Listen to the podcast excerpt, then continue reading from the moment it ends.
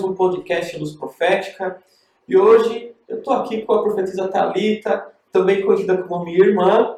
Sim. Né? Uh, estamos falando sobre discernindo tempos. Né? Estamos numa série. Uh, se você ainda não conferiu, tem dois, dois vídeos para trás. Então, se você não está curtindo, não está compartilhando, se você não recebeu uma notificação, é porque você não segue a gente ainda. Então, segue aí nas mídias sociais, YouTube, Facebook, TikTok, tá bom? E a Thalita vai começar a falar pra gente sobre como ela tem discernido tempos nesses dias. Profetiza, tá? Oi, Dani, prazer enorme estar aqui novamente. Obrigada pelo convite de novo, né? Estamos aqui gravando um dia frio de São Paulo, né? Que essa temperatura caiu demais. Mas estamos aqui para a honra e glória do Senhor Jesus Cristo. Amém. É, Dani, você falou para mim sobre discernir o tempo, né? Que estamos vivendo, vivendo hoje, né? É, o que eu tenho é, percebido e, e, e ouvido do Espírito Santo é que nós temos sim passando, estamos sim passando por lutas. Estamos sim passando por dificuldades em todas as áreas, emocionais, financeiras, é, e tudo, né? Assim, é visível, é muito visível é, as lutas que a gente tem enfrentado. Porém, o que eu tenho é, ouvido é que mesmo com tantas essas lutas, tantos problemas, o poder do Espírito Santo se aperfeiçoa na nossa É isso que eu tenho é, é, experimentado. Eu vou falar experimentado de, de, do Espírito Santo, porque até nós mesmos, né? A gente tem momentos de fraqueza, a gente tem momentos de tristeza, a gente passa por situações que a gente chega e fala assim, Jesus, né? Nunca aconteceu isso, agora está acontecendo. Ou então, né, lutas na saúde, né? Então, a gente tem casos na nossa família de um ente querido nosso passando por lutas. Então, assim, o, o que, que eu posso falar nesse tempo? O poder se aperfeiçoa, o poder do Espírito Santo se aperfeiçoa na nossa fraqueza. É isso que eu tenho para falar. Amém, amém. E são dias tão complicados, né, que a gente é, ouve relatos, né, histórias de pessoas que têm desistido de tudo, cara. Tem gente que tem abandonado a igreja, tem é, se desiludido com, com lideranças, né, tem pessoas que estão desistindo das famílias, estão entrando em divórcio, Sim. arrebentando com a família. E infelizmente tem gente que tem desgostado de, a tal ponto de querer acabar com a própria vida. É. é por que, que isso tem acontecido, tá? Porque, cara, por mais difícil, como você tem dito, né? Por mais que tá difícil, Deus está com a gente. Sim. Né? Eu, eu, eu gosto de uma, uma expressão é, de, do Eliseu, quando o Geazi está lá, o exército inimigo está cercando e fala, pô, agora lascou tudo. Sim, foi-se tudo. Né? E, e, o Eliseu falou assim, Senhor, abre os olhos para que eles abre os olhos dele para que, eles, que ele possa ver. Sim. Né? E quando é, ele, Deus abriu os olhos do Geazi, ele viu os exércitos de Deus cercando os inimigos. Sim. Né? A gente, com os nossos olhos naturais, a gente não consegue ver isso. Né? E, e puxa, essa angústia que está cercado, eu acho que é o que a gente tem sentido, que é o que você tem comentado. Mas por que, que a gente sofre tanto? Por que está desse jeito assim agora para a gente? Olha, é, eu acho que cabe também um processo de Deus na vida de cada um. Né? Cada um está num determinado processo com Deus. Isso é inevitável, né? Mas o que eu vejo é, muito, Dani, é que as pessoas perder, perderam a esperança. Perder a esperança é, é, em crer que, de, é, que existe um Deus, que Deus move os céus e a terra, move a montanha.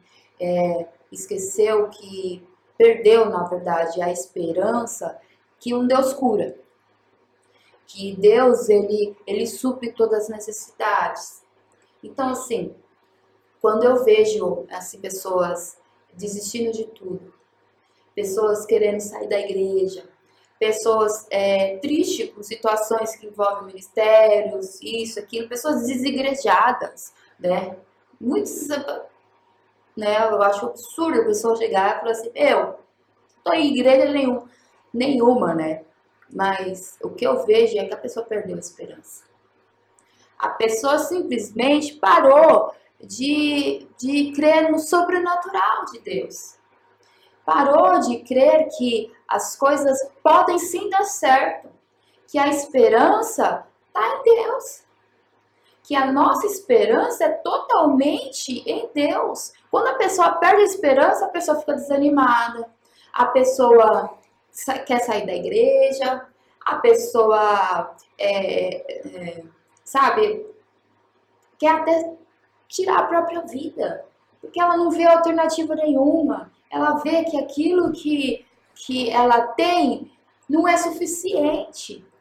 Então, o que eu vejo é que as pessoas perderam a esperança, sabe? No, no, no Deus que faz o, o, o impossível acontecer, né? O que eu, eu chego e falo assim, gente, o nosso Deus, ele é um Deus que faz o impossível acontecer, mas as pessoas não creem nem no possível. Nem no possível a pessoa crê. Nem que é natural, né? né? Então, assim, sabe, em Salmos, leva os meus olhos para o monte, de onde vem o meu socorro? É elevar os olhos. É você sair da tua, da tua naturalidade, dos seus olhos naturais. É você sair da tua percepção, daquilo que te roda, aquilo que te cerca e olhar para alto, olhar para o alto, olhar para Deus. As pessoas, ela tem um, um, eu falo, as pessoas, eu me incluo nisso, né? Não, nos incluindo nisso.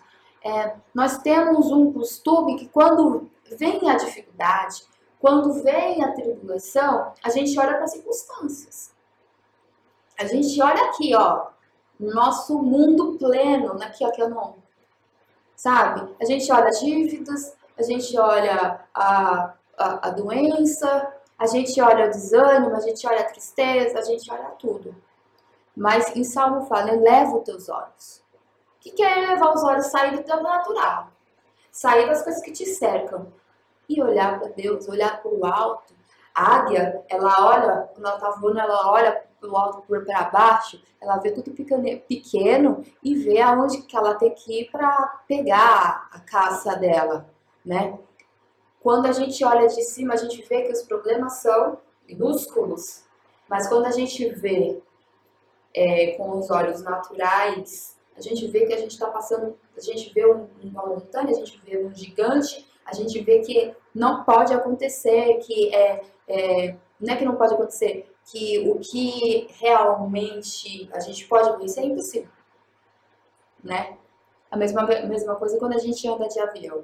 Quando a gente olha aqui, pô, tudo grande, edifício grande, isso, aquilo grande. Quando a gente olha de cima, a gente vê tudo pequenininho. É né? diferente. É completamente diferente. Então, quando a gente parar de olhar para os nossos, para os nossos problemas, para as coisas que nos cercam, para aquilo que não nos dá esperança, né? Eu gosto da música. Tantas lutas, tantas dores, no deserto pareço estar, mas entrego os meus temores, pois em ti, Senhor, posso confiar. Eu quero trazer à memória aquilo que me dá esperança. Então, assim, eu fico pensando né, nessa música, principalmente em momentos como esse. Né? Falo, gente, tem tanta luta, tanta coisa sabe? Tanta coisa acontecendo. A gente fala, gente, se eu não entregar para aquele que é o único que pode restaurar, é o único que pode curar, é o único que pode nos dar ânimo, é o único que pode nos dar esperança e é o único que pode nos trazer à memória aquilo que nos dá esperança, né? É isso? Né? Traz à memória aquilo que dá esperança que lá em Lamentações fala, traz à memória aquilo que te dá esperança, né? Então, se a gente conseguir trazer à memória aquilo que nos dá esperança, as coisas vão começar a caminhar. Amém. Bom, tá. É, entendendo tudo que você está me falando. É, assim, ainda assim, eu, eu queria que você pudesse dar uma aprofundada nessa situação, porque assim, é, a gente vê situações, a gente tenta lembrar o que nos traz esperança, mas às vezes ainda não é o suficiente. Sim.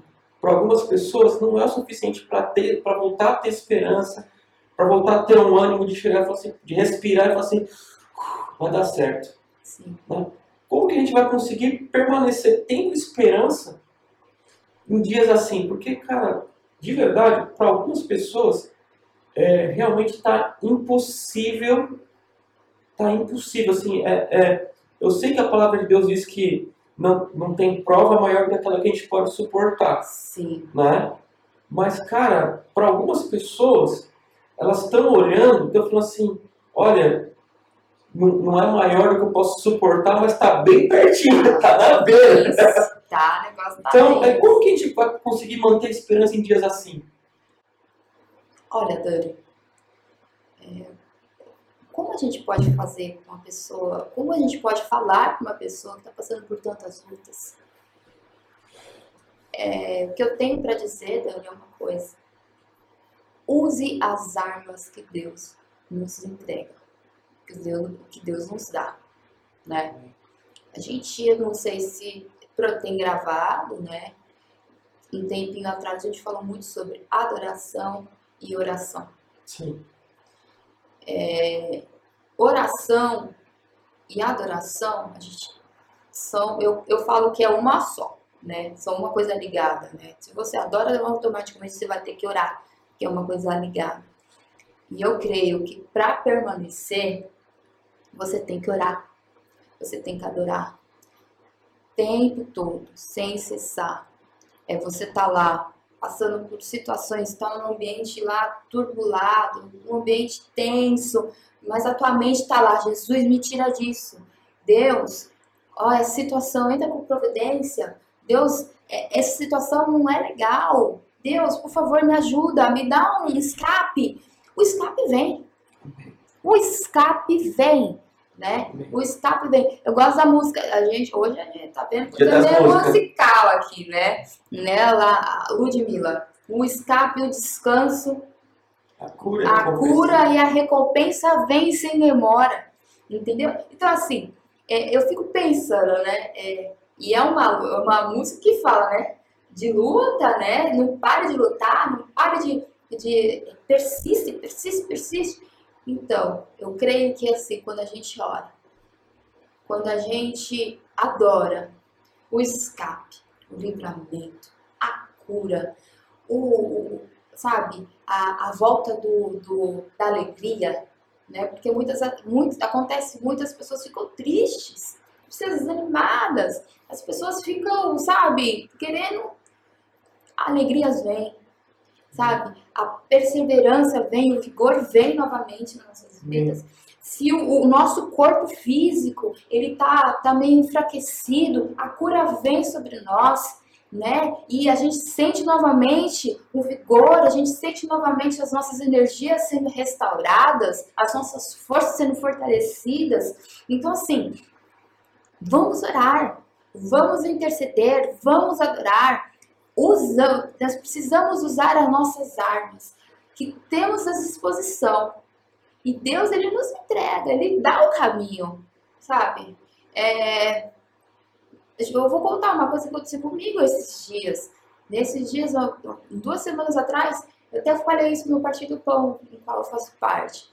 Eu estava numa tristeza tão grande, uma tristeza tão grande, tão profunda, que eu falava assim, gente, eu não tenho, não tinha ânimo, eu ia trabalhar desanimada, entendeu? Eu ia comer, eu já não comia, e ao meu porte físico, né, sou magra, e se no qual a gente perde mais ainda, né, tem esse detalhe, né, então, comendo com dificuldade, né, meu marido, o que você tem, não sei o que, papapá, você tá entrando em depressão, eu falei, opa, não, depressão não,